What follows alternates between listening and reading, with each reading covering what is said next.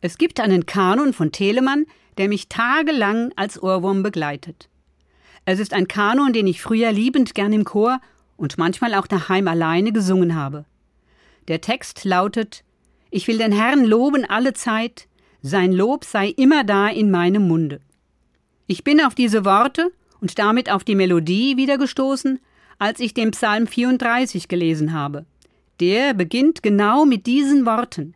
Ich will den Herrn alle Zeit preisen, immer sei sein Lob in meinem Mund, meine Seele rühme sich des Herrn. Es klingt für mich wie ein überschwänglicher Dank, ja, fast meine ich, aus diesen Worten einen Menschen beten zu hören, der sehr glücklich ist. Und mir wird bewusst, oft genug steht das Bitten und Klagen an erster Stelle, wenn ich Gott anspreche. Meine Erfahrung ist, dass das Gute, das mir täglich widerfährt, ganz schnell zur Selbstverständlichkeit wird. Der Psalm hat mir wieder deutlich gemacht, Gott gebührt jederzeit Lob und Dank, weil von ihm alles kommt und zu ihm zurückkehrt. In dieser Zuversicht kann ich zufrieden leben.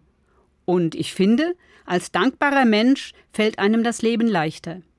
Egal, ob ich auf der Erfolgsleiter ganz oben angekommen bin oder gerade in einem Loch sitze, Gott ist da. Und es lohnt sich, jeden Tag neu zu vertrauen, mich ihm anzuvertrauen und auch bewusst das Gute wahrzunehmen. Und eigentlich bin ich doch ein glücklicher Mensch. Das will ich nicht vergessen. Vor allem will ich dafür auch dankbar sein. Da ist der Ohrwurm eine ganz gute Erinnerung.